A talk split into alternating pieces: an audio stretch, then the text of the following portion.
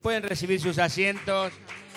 Le damos gracias al Señor por su presencia, por su gracia, por su bendición tan linda, tremenda que estamos gozando en esta hora. ¿eh? Qué bueno, gloria al Señor. Desde fin de año pasado, desde fin del 2019, el Señor nos dio una palabra que comenzamos a publicarla en los primeros días del 2020 y es que este tiempo debíamos caminarlo como viendo al invisible, como viendo al invisible.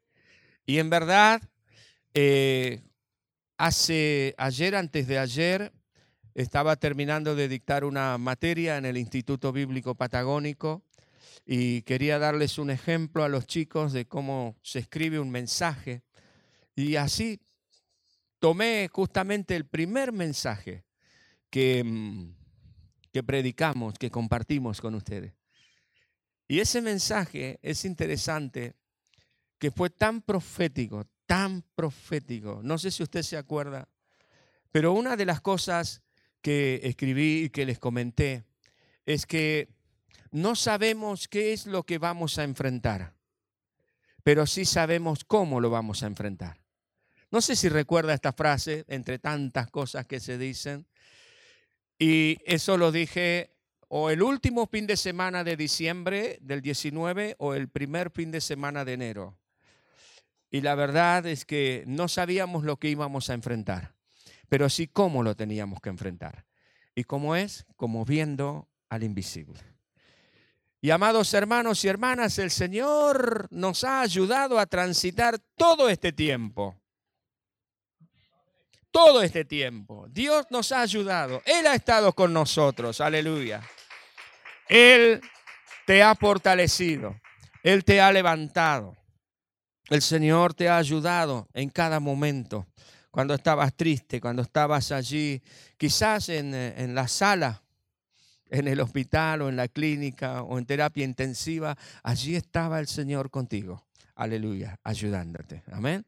Y Él lo seguirá estando siempre y hoy quiero compartir con ustedes, eh, siguiendo en esta línea de pensamientos, algo que el Señor esta mañana estaba hablando y trajo a mi corazón. ¿no? Este, quiero compartirles de que nosotros, nosotros, los seres humanos, ustedes y yo, cada uno, necesitamos estabilidad y fortaleza para enfrentar las distintas alternativas que nos presenta la vida. Necesitamos que eh, tener de dónde agarrarnos. Necesitamos sí o sí tener esa estabilidad, esa fortaleza. Y quiero decirle que la Biblia es la que nos enseña cómo lograr esa estabilidad y cómo obtener esa fortaleza. Dios ha sido tan bueno y por algo Él es eterno. Él sabía todo lo que nosotros íbamos a estar enfrentando. Entonces, seguramente se dijo a sí mismo, yo les voy a dejar algunas claves a mi iglesia, a mi pueblo o, o, a cualquier persona, porque la Biblia está abierta para que usted la lea y allí en sus páginas usted pueda descubrir la grandeza, la maravilla del Señor, el amor del Señor, la misericordia de Dios. Aleluya. Esto es tan lindo para todo el mundo, porque de tal manera amó Dios al mundo, a todas las personas, de toda raza, de todo credo. No importa cómo te autoperciba, Dios te ama. Aleluya. Y ha dado a su Hijo Jesucristo para que si crees en Él, seas salvo y tengas vida eterna. Aleluya. Este es el mensaje de la palabra. Alguien dijo que San Juan capítulo 3 versículo 16 es el protoevangelio. El nano evangelio, para hablar de cosas chiquititas, ¿no? Así el evangelio resumido a su más mínima expresión, podríamos decir así. Pero qué bueno es saber esto. Y les invito a leer un pasaje que nos muestra justamente cómo obtener estabilidad y fortaleza que nos habla, nos ayuda. Abra su Biblia, si aquí, si la tiene en el celu, en la tablet, en soporte papel, como quiera, está en su casa, como sea. Ábrala en Lucas capítulo 6, versículos 46 al 49. Lucas 6, 46 al 49. Dice la palabra del Señor, este es algo que el Señor Jesús está hablando con sus discípulos y con la gente que estaba escuchando sus enseñanzas. Y él le dice a la gente, ¿por qué me llamáis Señor, Señor y no hacéis lo que yo digo? Todo aquel que viene a mí y oye mis palabras y las hace, os indicaré a quién es semejante Semejante es al hombre que al edificar su casa, cavó y ahondó y puso el fundamento sobre la roca. Y cuando vino una inundación, el río dio con ímpetu contra aquella casa, pero no la pudo mover porque estaba fundada sobre la roca. Mas el que oyó y no hizo, Semejante es al hombre que edificó su casa sobre tierra, sin fundamento, contra la cual el río dio con ímpetu y luego cayó y fue grande su ruina. Tremendo. Este pasaje nos muestra una verdad universal, mis amigos y amigas, hermanos y hermanas. Y lo hemos repetido quizás muchísimas veces. Pero esta verdad universal tiene que ver con que todos nosotros, cada uno de nosotros, estamos en el proceso de construir nuestra vida de construir nuestra casa. En realidad, el Señor Jesucristo aquí no está hablando de cómo construir una casa con ladrillo, cemento y demás. Él sencillamente está haciendo, metafóricamente, está hablando de la vida de la persona. Metafóricamente está hablando de ti y está hablando de mí. Que edifica su casa, nuestra vida, nuestro hogar, nuestra casa. Nuestra casa puede ser nuestra vida personal, nuestra casa puede ser nuestro hogar, nuestra familia, nuestra casa puede involucrar también el trabajo, el entorno por donde me muevo. Evidentemente el Señor Jesucristo está hablando de una cuestión integral. Y está enseñándonos, nos está diciendo qué es lo que tenemos que hacer, qué claves quizás si usted quiere, podemos observar, podemos encontrar para tener estabilidad y seguridad, estabilidad y seguridad, estabilidad y fortaleza para cuando vienen los momentos difíciles. Lo que nos muestra este ejemplo usado por el Señor es que una persona, es un ejemplo, una persona construye mal y otra persona construye bien. El resultado final aparentemente es exactamente el mismo. Es exactamente el mismo. Ambos hicieron la casa, ambos se mudaron, ambos comenzaron a vivir en esa casa. Aparentemente el resultado es idéntico. Pero resulta ser que no es tan así, porque cuando esa casa, esa habitación fue puesta a prueba, ahí estuvo la demostración de si estaba bien construida o mal construida. Seguramente allí tengo como audiencia y quienes me están escuchando, algunos quizás sean eh, constructores o entiendan mucho de construcción, sean albañiles, constructores, arquitectos, eh, en fin, maestros mayores de obra, pero usted sabe cómo hacer una buena construcción. Se ve que, se nota que quien construyó mal la casa cuando vino la tempestad, cuando vino el viento, cuando vino el río, cuando vino la situación adversa, se cayó, es porque no estaba bien construida. En realidad el Señor Jesucristo ya nos da allí una, una, una, una visión de qué fue lo que pasó. Habían fallado los cimientos. Ahora, ¿por qué? ¿por qué esta, esta, esta persona no, no utilizó un buen cimiento? Seguramente pudo haber sido, cosa que se descarta, pero podemos llegar a construir nosotros una casa con un cimiento debilitado por desconocimiento.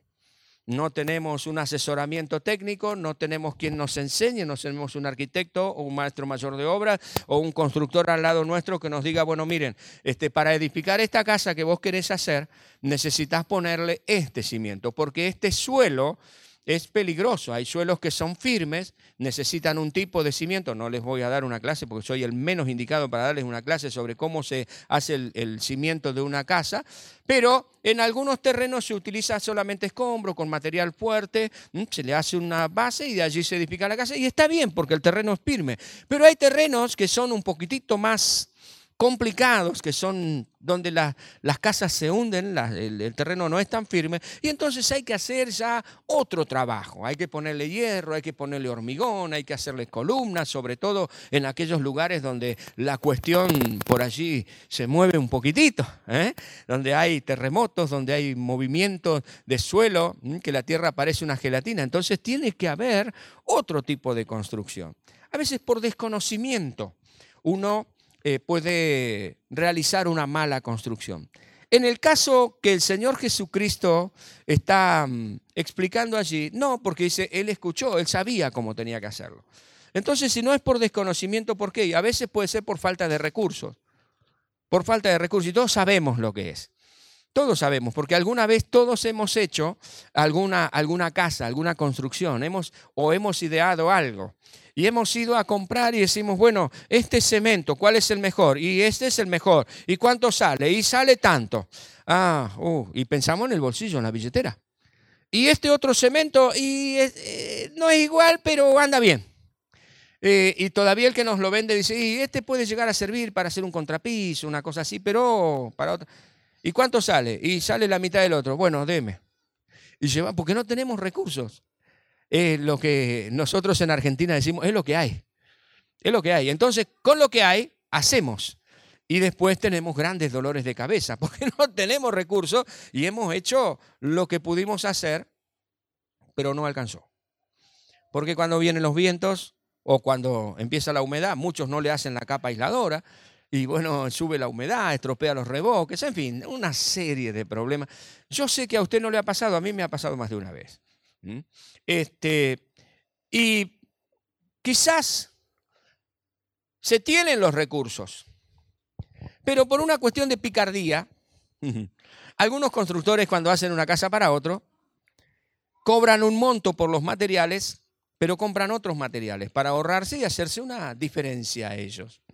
Una picardía, por abaratar quizás e ir más rápido. Entonces hay que, hay que, bueno, hay que ahorrar en materiales y en vez de ponerle dos baldes de cemento a esta mezcla, vamos a ponerle un balde y medio. Entonces nos va a alcanzar más. Ya, pero ya no es porque no se tienen los recursos, es porque hay otra intencionalidad de por medio. Si total va a aguantar igual, porque mira, estos maestros mayores de obra te dice que tiene que ser un hierro del 8, pero con un hierro del 6 anda bien. ¿Cuántas veces he escuchado eso? Y no, lo que pasa es que le ponen un hierro tan grueso para cubrirse ellos de que nada pase. Y el constructor dice, no, no, ponele del 6 nomás y ponele allí un alambre en vez del hierro del 4,2 para hacer los estribos. Estoy hablando ya en un término ¿no? medio de constructores. Y ponele un alambre fardo nomás. Anda igual. Total, con el cemento, con el concreto, no se, no se oxida y va, va todo a tener forma. A los años nos vamos a dar cuenta de que eso no fue bueno. Por querer abaratar, la casa se cayó. ¿Me siguen el pensamiento? Este, Quizás también por una cuestión de abaratamiento, por usar materiales vencidos que no sirven. Oh, tengo una bolsa de cemento de hace dos años, está dura como una piedra. No, pero fíjate, si se puede moler, este molido lo ponemos, lo mezclamos y igual, igual va a andar. Es material vencido, ya no sirve. ¿no? Y pretendemos que dure lo que dura un buen material y hacer una buena edificación. Ahora, cuando hablamos de nuestra vida, ya no de una edificación de paredes de ladrillo, de, de, mampostería, sino que estamos hablando de vida.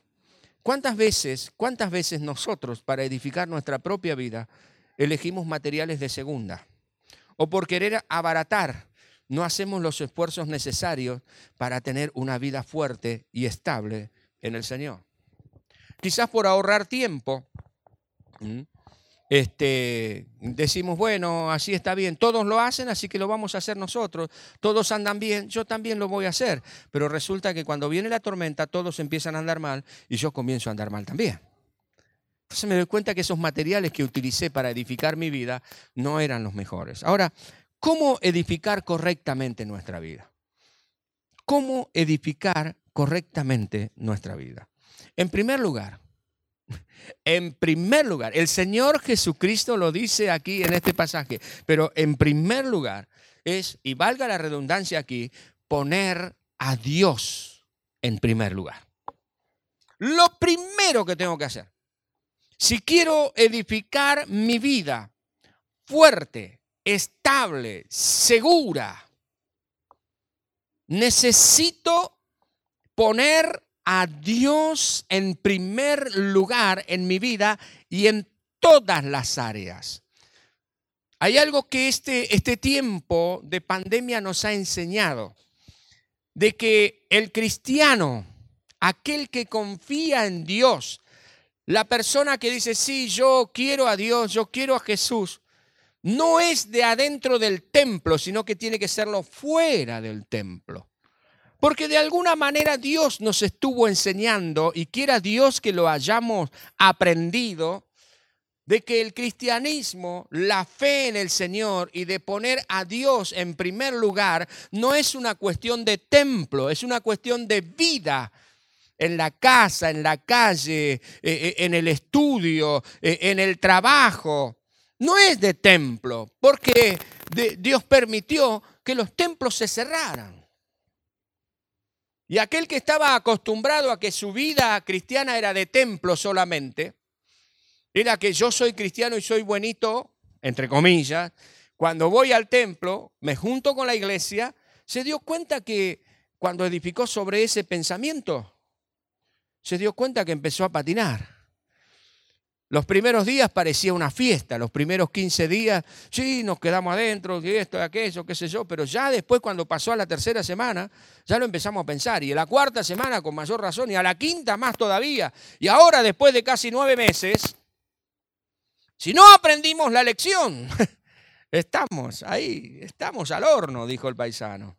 Ahora, lo primero es poner a Dios en primer lugar.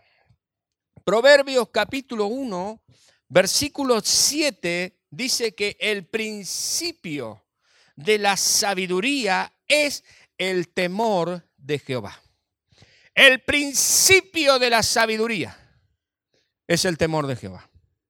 El principio de la fortaleza es el temor de Jehová.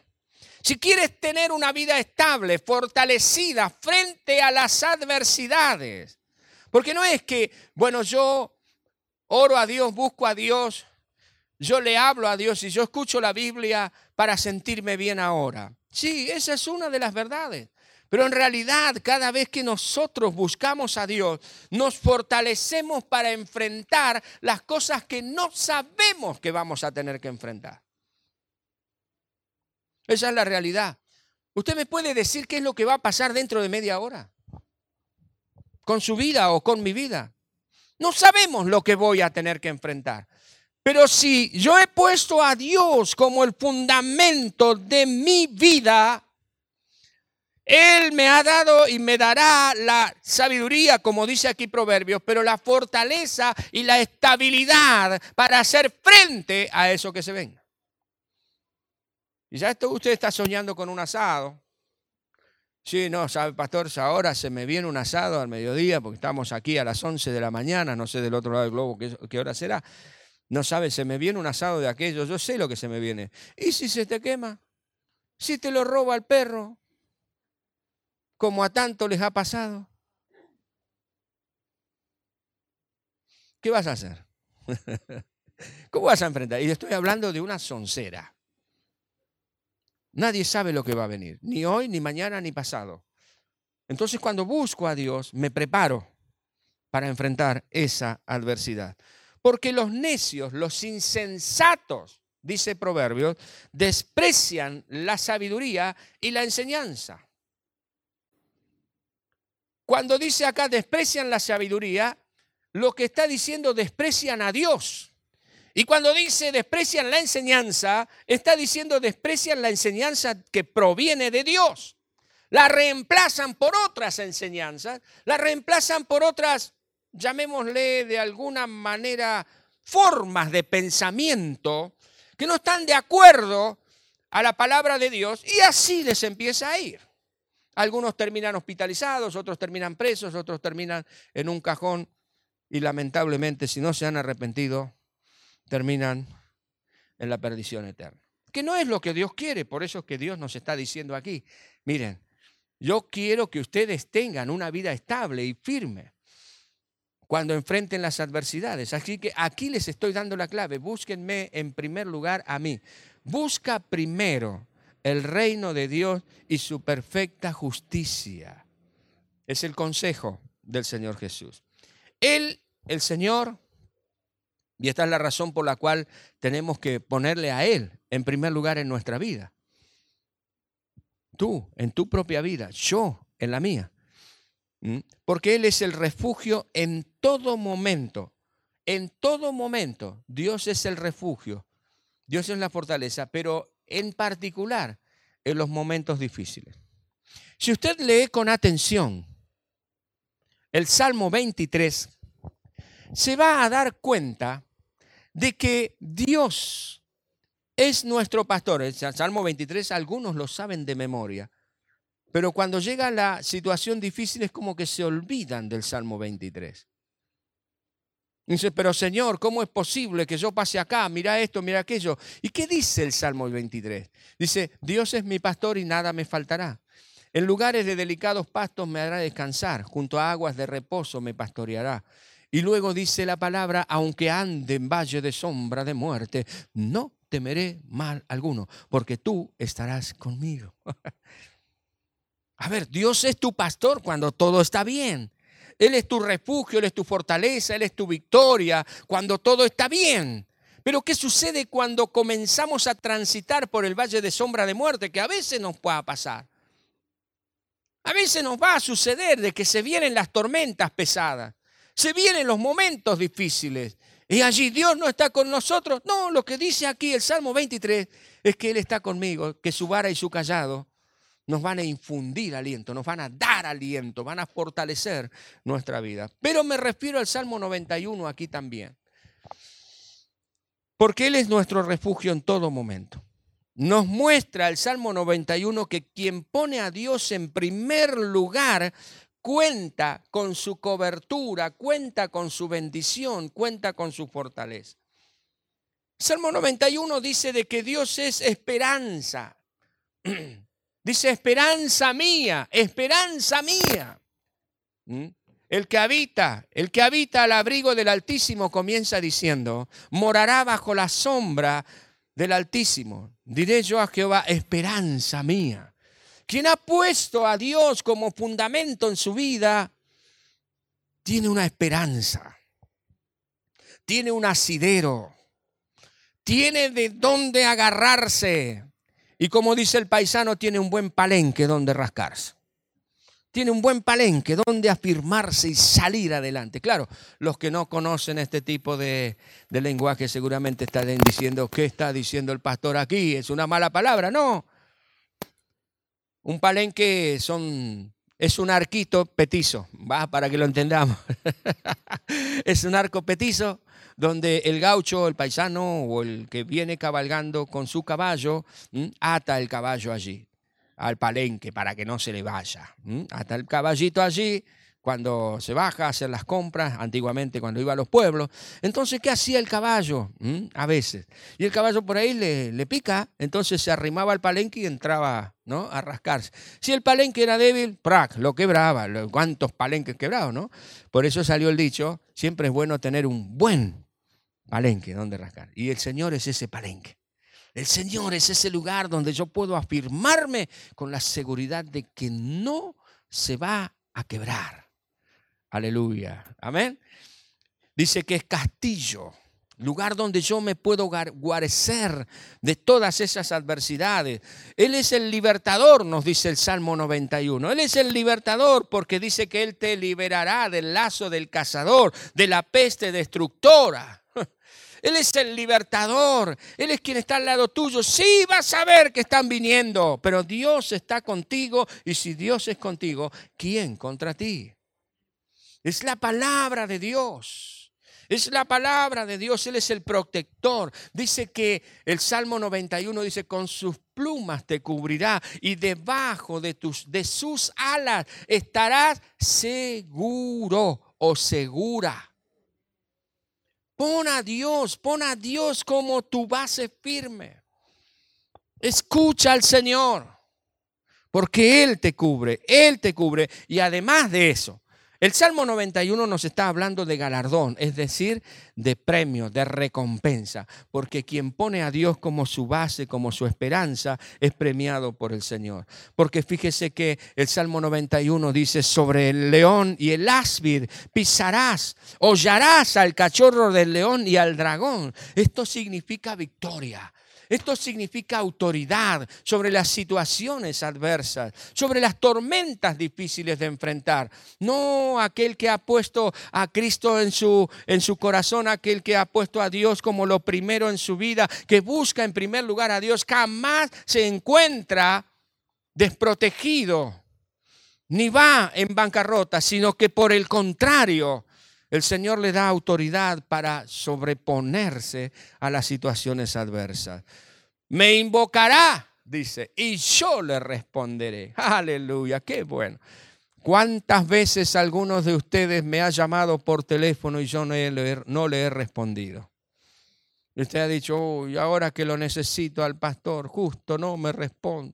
Está ocupado dando clase, o está durmiendo la siesta, o está comiendo, o está lo que sea, pero no me responde. ¿Cuántas veces hemos llamado a personas que nosotros pensábamos que nos iban a ayudar y nos han dado la espalda, cuanto más lo necesitaban? Pero qué bueno es saber que si yo pongo a Dios como la base, el fundamento de mi vida, yo clamo a Él y Él me responde. ¿Mm?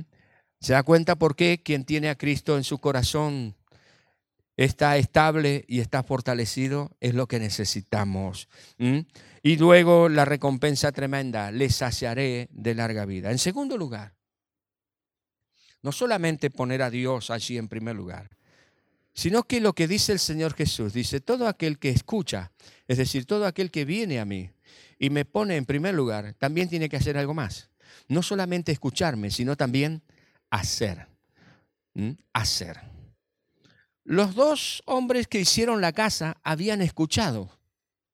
Aparentemente, los dos habían ido a Jesús, habían estado dentro del público que escuchó lo que Jesús le enseñó, pero uno hizo caso omiso, quiere decir, Dijo, bueno, sí, Señor, tenés razón, está muy bueno todo lo que estás enseñando, pero yo tengo mis pensamientos, yo tengo mi filosofía de vida.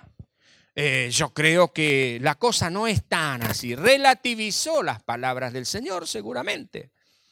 ¿Cómo quizás usted cuando escuchó que yo dije, bueno, mira, si el cemento está así, no lo uses porque no va a ser bueno? Usted, no, pero pastor, no es tan así. Yo hice tal cosa hace dos meses y está firme con una piedra. Bueno, vamos a esperar más adelante a ver qué es lo que pasa. Porque el tiempo prueba todas las cosas. Ahora, y las inclemencias, por supuesto. Ahora, uno hizo lo que quiso, pero el otro dijo, yo voy a poner a Dios en primer lugar. Pero también, además de poner a Dios en primer lugar, voy a hacer lo que Dios dice que tengo que hacer. Voy a poner en práctica lo que Dios me enseña que tengo que hacer. No es solamente atender a lo que Dios dice, sino ejecutar lo que Dios ha enseñado. Es hacer lo que Él dice. Tenemos que invertir en la búsqueda de Dios. Fíjese que Isaías capítulo 53, versículos 1 en adelante dice, a todos los sedientos a todos los sedientos, venid a las aguas. Y a los que tienen dinero, a los que no tienen dinero, perdón, venid, comprad y comed. Venid, comprad sin dinero y sin precio vino y leche. ¿Qué dice aquí el Señor? A todos los sedientos, a todos los hambrientos, quédense donde están. ¿Qué dice? Quédense donde están. ¿Qué dice? Venid. Esa es nuestra parte. La bendición está allí, está para ti. Está allí. Ahí está la bendición. Pero si no te mueves, si no haces algo, no la vas a alcanzar. No la vas a tener. Va a pasar. Y vas a decir, eh, pero ¿cómo? Si Dios dijo a todos los que no tienen dinero, a los que... Sí, pero vos no fuiste, te quedaste donde estabas. Es tu parte, tú tienes que hacer tu parte, yo tengo que hacer mi parte. ¿Y cuál es esa parte? La obediencia poner en práctica lo que Dios dice que tiene que hacer. Y fíjese aquí también en el versículo 2 de Isaías, es interesante, dice, ¿por qué gastáis vuestro dinero en lo que no aprovecha, en lo que no es pan y vuestro trabajo en lo que no sacia? Oídme atentamente, oídme atentamente y comeréis del bien. Y se deleitará vuestra alma con grosura. Tremendo. Pongamos en práctica lo que Dios nos enseña y cuando vengan los momentos difíciles, estaremos fortalecidos, tendremos una vida estable. Y hay una canción que dice, no, no me mueve, no me moverá. Soy como el árbol que junto a aguas se plantó. No me mueve, no me moverá. Aquel que ha ido al Señor y lo ha puesto como su primera prioridad, y valga las redundancias aquí, se encuentra fortalecido y estable cuando vienen los momentos difíciles. Hemos de levantarnos e ir. Esto demuestra que nosotros tenemos que hacer un esfuerzo de parte nuestra. Usted tiene que levantarse y encender el dispositivo para poder estar en la reunión. Ay, no lo encuentro. Entonces usted manda un mensaje de WhatsApp, un mensaje de texto. No tengo el link para entrar. Por favor, alguien que me mande el link. Eso demanda, eso es sed yo quiero estar, yo quiero estar. Hoy varias personas a la mañana temprano me estaban pidiendo, pastor, necesito el link, no lo recibí, no lo tengo, quiero estar en la reunión, no puedo ir al presencial, pero quiero escuchar palabra. Eso es lo que tenemos que hacer. Ahora lo segundo, una vez que recibes el link, es hacer clic en el link y entrar y prestar atención. Porque si tienes el link, entras, tienes un pantalla gigante allí con todo el culto, con la palabra, pero estás ocupado en otras cosas mientras que estás escuchando la palabra. O sea, una cosa tiene que ver con la otra, invariablemente. Hemos de orientar nuestras inversiones y nuestros esfuerzos en lo que realmente sacia. No desperdicies pólvora en chimangos. No desperdicies cartuchos en aquello que no va a dar resultado. Pon todo tu esfuerzo en buscar al Señor y en obedecer al Señor, en hacer aquellas cosas que te van a bendecir. Frente a las inseguridades de la vida, las enseñanzas del Señor son guía y son luz. El Salmo 119 dice, lámpara es a mis pies tu palabra. Y el 130 dice del mismo capítulo, la exposición de tus palabras, Señor, alumbra. Qué maravilloso. ¿Y hay algo más todavía? Porque no solamente dice que la exposición de tus palabras alumbra, sino que también dice, hace entender a los simples. ¿No quiere decir que cuando viene la adversidad, cuando viene el tiempo difícil, no te agarra tan desprevenido. Quizás te toma de sorpresa, como esta situación nos ha tomado a nosotros de sorpresa.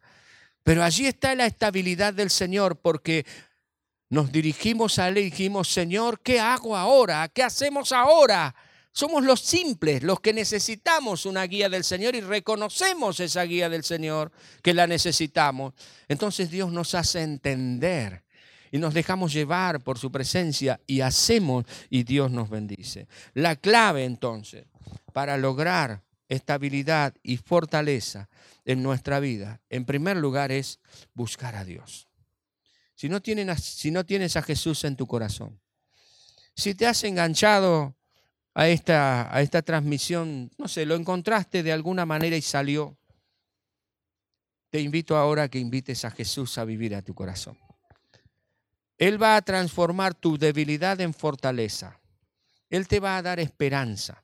Cuando tú ves que todo por allí adelante está oscuro, está negro, está que ya no va más, comienza ahora a confiar en el Señor.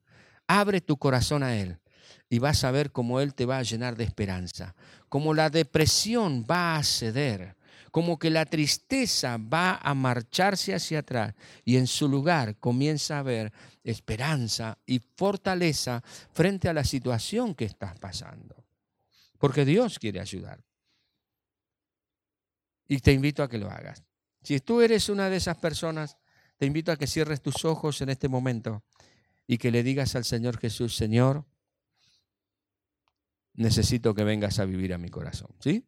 Haz esta oración conmigo y dile, Señor, en el nombre de Jesús, he caminado por esta vida sin ti. No tengo fundamento. Y esta tormenta me está dañando mucho.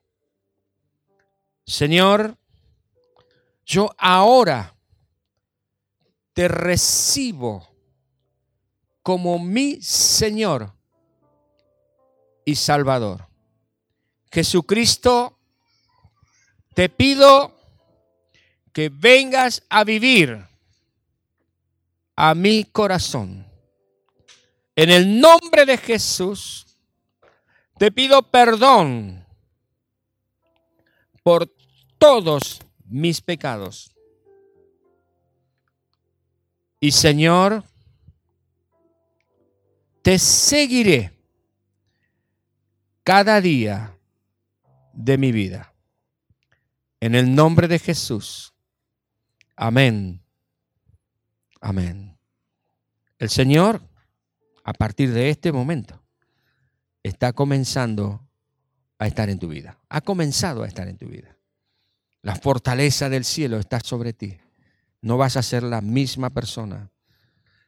Pon en práctica diariamente, cotidianamente las enseñanzas del Señor. Si no conoces la Biblia, pues bien, te invito a que puedas comenzar a leer y a estudiar la palabra de Dios. Desecha los malos materiales, las malas costumbres. Deséchalo y ten un encuentro con el Señor.